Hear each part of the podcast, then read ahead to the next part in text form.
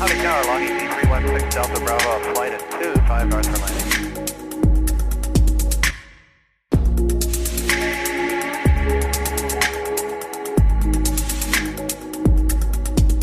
Willkommen an Bord und hallo zu einer neuen Folge Cockpit Talk. Ich bin Leonardo, schön, dass ihr wieder dabei seid.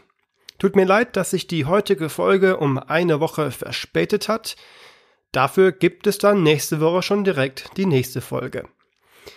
In der heutigen Episode wird uns ein Licht aufgehen und damit starten wir doch direkt. Die heutige Folge dreht sich um alle Lichter, die an einem Verkehrsflugzeug leuchten oder blinken, und das sind in der Tat jede Menge. Jedes dieser Lichter hat eine eigene wichtige Aufgabe und wird zum Teil nicht nur in der Nacht, sondern auch am Tag von uns eingeschaltet.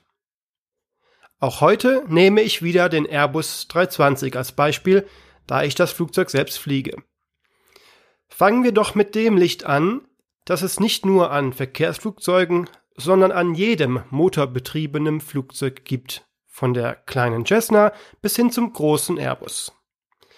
Das sogenannte Beacon. Das Beacon ist ein rotes Licht, das sowohl an der Unterseite als auch an der Oberseite des Rumpfes blinkt. Und zwar von dem Moment, in dem wir die Triebwerke starten, bis zu dem Moment, an dem wir sie wieder ausschalten. Und das ununterbrochen. Das Licht dient als Warnung, unter anderem vor den laufenden Triebwerken und sorgt dafür, dass sich niemand aus der Bodenkuh dem Flugzeug nähert, solange das rote Licht blinkt und sich somit niemand selbst gefährdet. Weitere Lichter, die ununterbrochen eingeschaltet sind, und das sowohl am Tag als auch in der Nacht, sind die sogenannten Navigationslichter. Diese sind euch mit Sicherheit auch schon mal aufgefallen, denn sie befinden sich an den Tragflächenspitzen und haben ein grünes und ein rotes Licht, das dauerhaft leuchtet. In Flugrichtung an der rechten Tragflächenspitze befindet sich das grüne Licht und an der linken Seite das rote Licht. Übrigens genauso wie auch an Schiffen. Die Navigationslichter sind dauerhaft an, selbst wenn das Flugzeug geparkt ist. Am Boden markieren sie das Ende der Tragfläche und machen sie für Bodenfahrzeuge sichtbar und in der Luft dienen sie uns Piloten als Hilfe, um die Position und Flugrichtung eines anderen Flugzeuges beurteilen zu können. Ebenfalls an den Tragflächenspitzen und am Heck befinden sich die sogenannten Strobe Lights. Die Strobe Lights sind sehr starke weiß blinkende Lichter, die der Kollisionswarnung dienen. Diese schalten wir beim Betreten der Startbahn ein und beim Verlassen der Landebahn erst wieder aus. Natürlich navigieren wir in der Luft nicht nach Sicht und suchen nach den Lichtern anderer Flugzeuge, denn für die Kollisionswarnung haben wir sehr genaue Flugzeugsysteme. Darüber aber in einer anderen Folge mehr.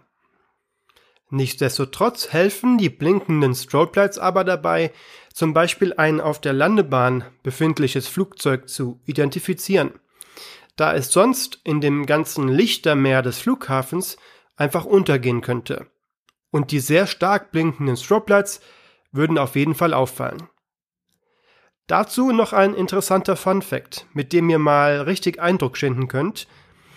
Die beiden größten Flugzeughersteller, Airbus und Boeing, sind zum Beispiel am Blinken der Strobe auseinanderzuhalten. Während der Airbus zweimal kurz hintereinander weiß blinkt, blinkt es bei Boeing immer nur einmal. Wenn ihr also das nächste Mal in den Nachthimmel schaut und ein Flugzeug entdeckt, könnt ihr mit einem Blick erkennen, ob es sich um einen Airbus oder eine Boeing handelt. Weg von den Tragflächen gehen wir mal nach vorne zum Bugrad des Airbus 320. Dort befindet sich ein Licht, das in der Dunkelheit nahezu unverzichtbar ist. Das Taxi Light. Das Licht, das uns in der Dunkelheit den Weg leuchtet, ähnlich wie das Abblendlicht am Auto. Das Taxi Light hilft uns aber nicht nur unseren Weg zur Startbahn zu finden, beziehungsweise nach der Landung zur Parkposition, sondern dient auch zur Erkennung des Flugzeugs am Boden. Direkt neben dem Taxi Light befindet sich auch noch das Take-off Light, welches den Bereich vor dem Bugrad für Start und Landung noch stärker ausleuchtet.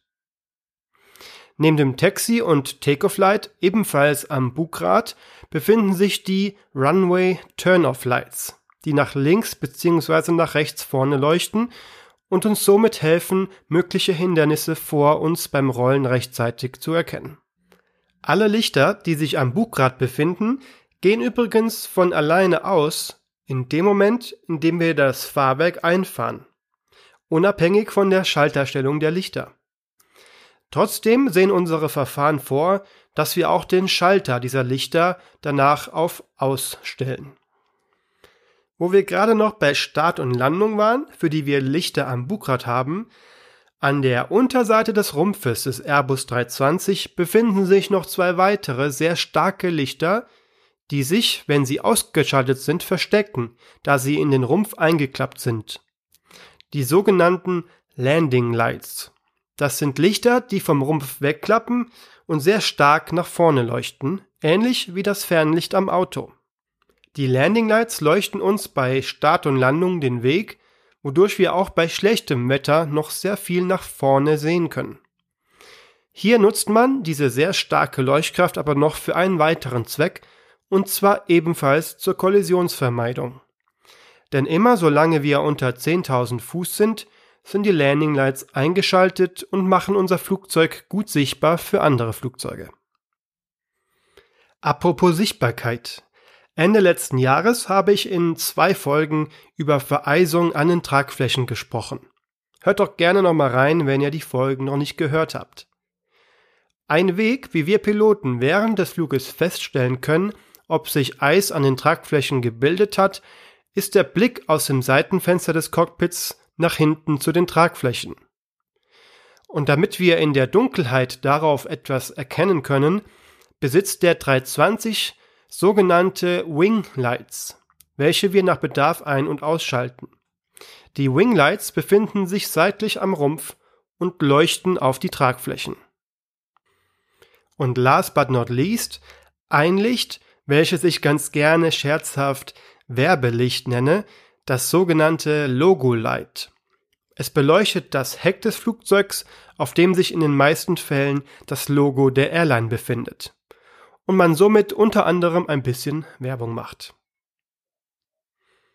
Ich hoffe, euch ist jetzt ein Licht aufgegangen, denn damit hätten wir auch schon alle Lichter des A320 benannt. Das war's somit für diese Woche. Wenn ihr mir Feedback geben wollt oder Wünsche für zukünftige Folgen habt, schreibt mir doch gerne über Instagram at cockpittalk oder auch per Mail cockpittalk at mail.de. Abonniert doch den Podcast auch gerne, wenn er euch gefällt und erzählt euren Freunden davon. Wir hören uns nächste Woche wieder. Bis dahin, macht's gut, bleibt gesund und denkt dran, man lernt nie aus.